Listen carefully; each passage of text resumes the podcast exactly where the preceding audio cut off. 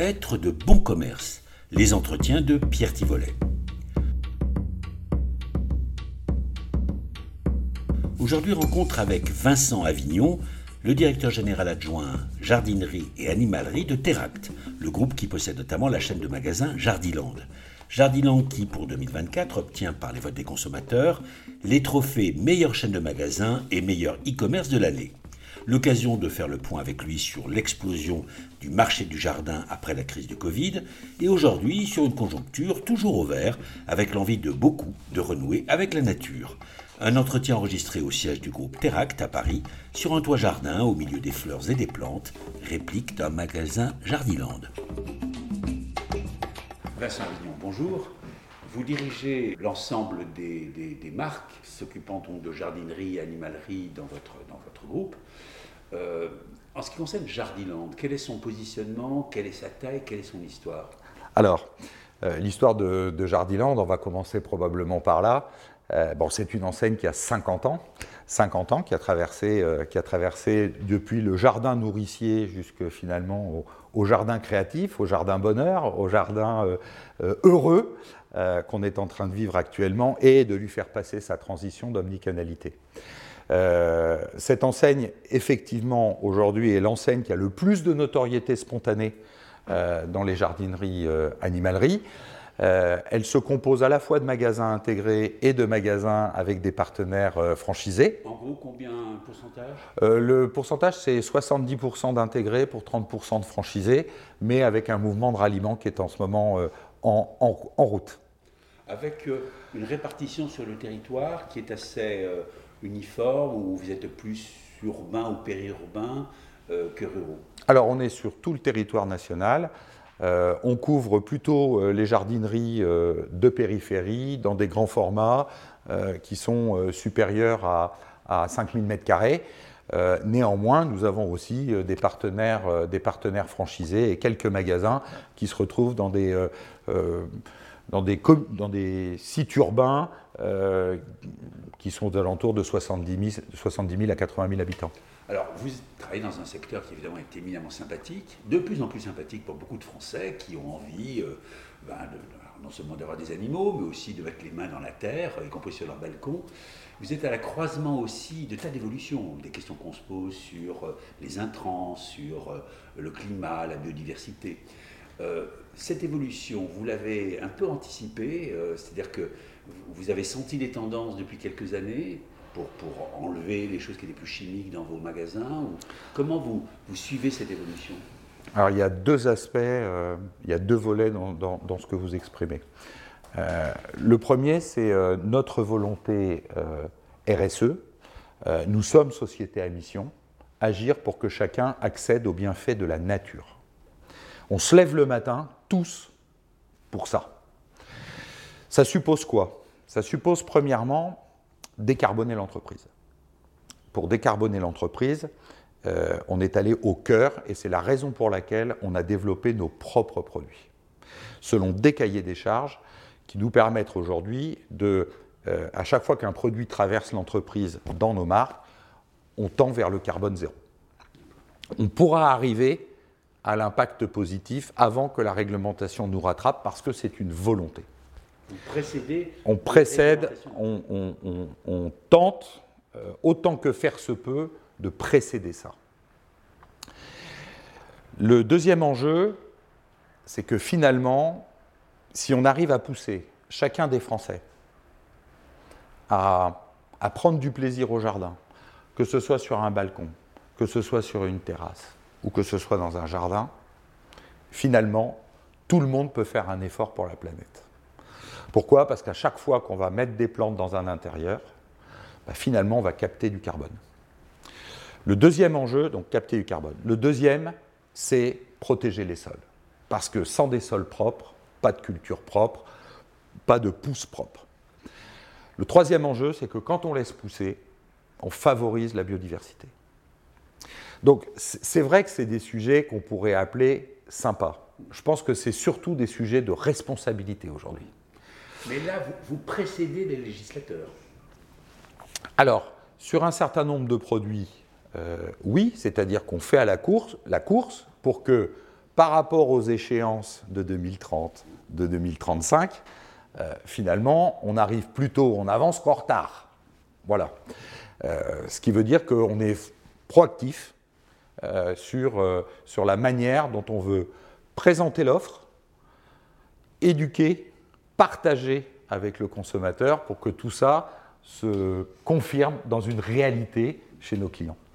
Alors, vous avez parlé du digital, du développement donc, de, tout ce qui est e-commerce extrêmement important chez vous, ce, ce développement qui n'est pas, pas stoppé, qui, est en cours. Euh, comment comment est-ce que vous, euh, en mettant le magasin au centre quand même de vos propositions, comment est-ce que vous jonglez entre les deux? Comment, Où avez-vous trouvé l'équilibre? Puisque c'est reconnu par les, vos clients. Oui.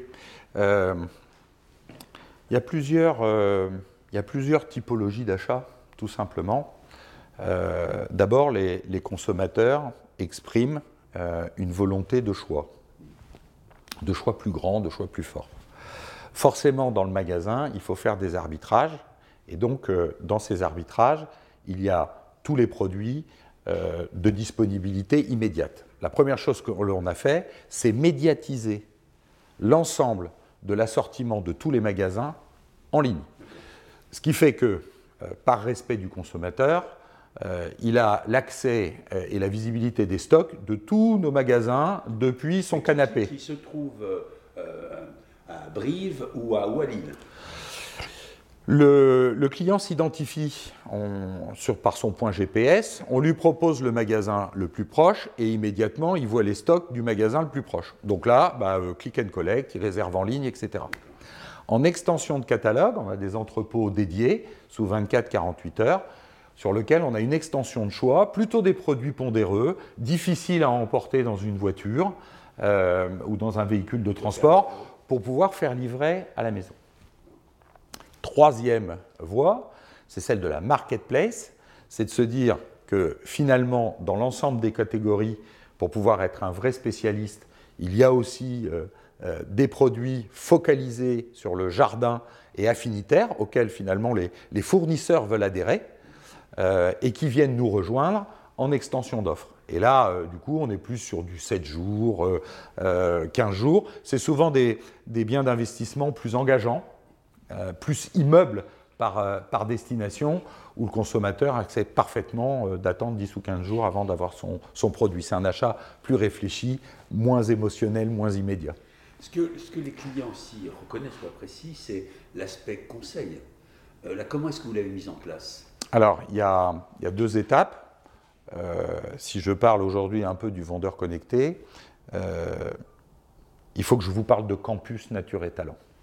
Euh, Campus Nature et Talent est l'organisme de formation interne qui forme les jardiniers, les animaliers dans leur spécialité, et puis surtout à banaliser le discours. Les, les, clients ont tendance à dire on n'a pas la main verte. Bon. et puis, finalement, euh, une plante qui ne reprend pas bien, quelque part, c'est vécu comme un échec. Donc il faut qu'on fasse tout notre possible. Euh, alors on est un peu pharmacien avec la pharmacie des plantes, euh, on est un peu éducateur canin, on est un peu... Bon, tout ça pour finalement partager des moments de vie et puis faire réussir à nos clients leurs projets de végétalisation, de décoration ou de, de, de relation de vie avec son animal de compagnie. Allez, deux questions qui fâchent peut-être. Le premier, c'est sur euh, la vigilance que vous apportez à tout ce qui est la traçabilité, euh, l'origine des, produits, des plantes. Euh, est-ce qu'elles ont été trop manipulées, par exemple D'où viennent les graines Tous les intrants également, avec des produits chimiques, parfois ou parfois pas. Où est-ce que vous allez actuellement? Quelle est votre, votre ligne de conduite? Bah, la, la, ligne de conduite, euh, elle rejoint ce que je vous ai dit précédemment dans notre pilier, pilier RSE, qui est finalement euh, celui de dire au-delà de ce dont tout le monde parle, à savoir euh, les bâtiments qu'il faut traiter. Mais la réalité, pour un distributeur, c'est que son bilan carbone, c'est 64% de son bilan global qui passe par les produits qui la traversent.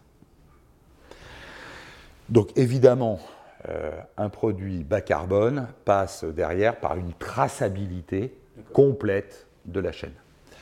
Dans notre projet RSE, notamment dans le végétal, pour vous en citer qu'un exemple, euh, nous avons une ambition à 2030 à ce que 80% du végétal soit de production française. Et donc là, on aura tous les contrôles euh, nécessaires, même si on le fait déjà. Aujourd'hui, vous, avez un peu d'expérience quand même dans la durée. Euh, vous utilisez, d'une manière générale, le secteur utilise beaucoup moins d'intrants, d'intrants chimiques qu'il y a 10 ou 15 ans? Ah, mais c'est euh, incroyablement moins. je pense que on a raison toujours de pointer du doigt parce que c'est un processus d'amélioration continue, en permanence. Mais aujourd'hui, je pense qu'on a probablement en France les productions euh, les meilleures euh, d'Europe, euh, voire du, monde, et, le respect par rapport au cadre législatif est bien en place. Alors, autre question, c'est évidemment les prix, puisqu'on est dans une période d'inflation avec beaucoup de personnes qui n'arrivent pas à boucler les fins de mois. Est-ce que, quand ils n'arrivent pas à boucler les fins de mois, ils font le choix de ne pas acheter des plantes, des produits verts? Euh, et puis, vous en avez, vous l'avez un petit peu évoqué, euh, vous avez aussi une stratégie anti-inflation. Oui. Alors, euh, je suppose que oui. C'est ce que, l'on peut constater, notamment sur, sur cet exercice, je vous l'ai dit tout à l'heure, sur cet exercice 2022, on voit qu'il y a une petite contraction sur le marché du chiffre d'affaires, moins 3% en valeur et moins 7% en volume. Donc, il y a probablement quelques achats euh, plaisir euh, euh, qui sont passés dans l'arbitrage. Mais dans sa grande globalité, les marchés du, jardin, de la nature, sont structurellement bien orientés. Bon. Donc il va falloir passer cette vague. Dans les prix, il va falloir qu'on aide, et c'est ce qu'on a fait, baisser les coûts pour baisser les prix. Parce que pour beaucoup de produits que vous proposez, vous êtes dépendant des producteurs. On est dépendant des producteurs, mais on peut fixer avec eux le cahier des charges.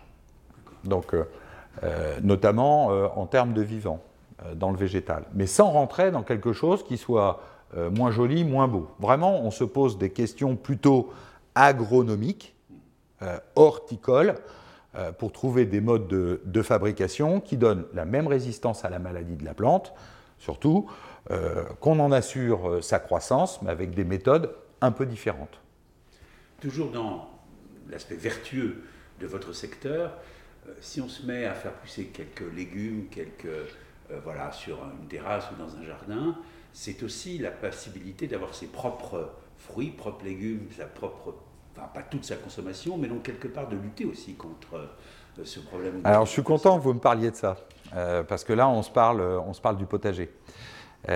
si l'observatoire de l'autoproduction, qui touche plus une autre marque que nous avons dans notre, dans notre groupe, mais néanmoins vrai chez Jardiland. Le potager, les aromatiques prennent une place de plus en plus importante. D'abord, c'est éducatif. Euh, au-delà du plaisir de faire pousser des radis, des salades, euh, c'est souvent des activités ludiques avec les enfants, donc ça réconcilie les générations. Et, euh, ça, c'est un mouvement très, très, intéressant. Et puis pour nous, commerçants, on n'a qu'une envie toujours, c'est de rajeunir euh, notre clientèle, c'est un très bon moyen. Mais pour en venir au but, euh, faire pousser soi-même, c'est d'abord le circuit le plus court qu'il peut y avoir. Euh, c'est la meilleure manière de contrôler la traçabilité. Hein, j'achète un terreau bio, je prends des graines bio, enfin, c'est un exemple. mais en tout cas, vous êtes sûr d'avoir du bio, du bio à l'arrivée et du vrai. Les gens qui, et les Français qui euh, donne au potager et à l'autoproduction. On a regardé ça sur, euh, sur les retraités à modeste revenu. Euh, de gérer sa production en fruits et légumes peut aller jusqu'à l'économie d'un mois de retraite sur l'année. Je ne ferai jamais la concurrence aux supermarchés, aux hypermarchés, ce n'est pas mon but. Mais en tout cas, ça vient aider concrètement au pouvoir d'achat. La surproduction, sociétalement, ça embellit les quartiers. Vous ne vous imaginez pas, dans les quartiers, lorsqu'il y a des potagers, euh, les relations de voisinage, comment elles s'en trouvent améliorées. Ça, c'est fantastique. Ça réunifie les gens. Et puis enfin, euh, ce qui est très intéressant, c'est que euh, on sème, on fait, poser, on fait pousser, on entretient, on récolte et on conserve. C'est-à-dire qu'il y a zéro gâchis dans l'autoproduction. Donc ce qu'on peut dire pour conclure, c'est que vous êtes positionné sur un secteur qui a de l'avenir, mais qui en plus travaille son avenir, travaille notre avenir en fait. Je reviendrai à la promesse générale, c'est euh, nous agissons pour que chacun accède aux bienfaits de la nature. Bienfaits euh, reposants, bienfaits plaisir, bienfaits une pièce de plus à la maison, plutôt Jardiland, mais bienfaits utiles, accessibles, euh, qui vient mobiliser euh, ou qui vient préserver une partie du pouvoir d'achat en faisant pousser, en récoltant soi-même. Et c'est comme quand on fait un bon plat euh, soi-même, c'est bien meilleur. Donc il y a une forme de, fierté qui est autour aussi de, cette notion de l'autoproduction, enfin cette notion de, faire soi-même. Donc plaisir ou faire soi-même, bah, je crois que finalement, si on arrive à apporter ça et qu'on évolue bien là-dedans, humblement, en comprenant les consommateurs, bah, je pense qu'on pourra faire un long chemin avec eux. Euh, quelques chiffres peut-être pour conclure. Vous pesez combien? Qu'est-ce que ça représente en termes de chiffre d'affaires, en termes de, de magasins? Alors moi, je ne vous le dirai pas. Euh, mais euh, le, chiffre d'affaires consolidé de Teract en jardinerie et animalerie, c'est aux alentours de 2,6 milliards et c'est à peu près 1700 euh, points de vente. 1700 points de vente. Merci infiniment. Être de bon commerce, les entretiens de Pierre Tivolet.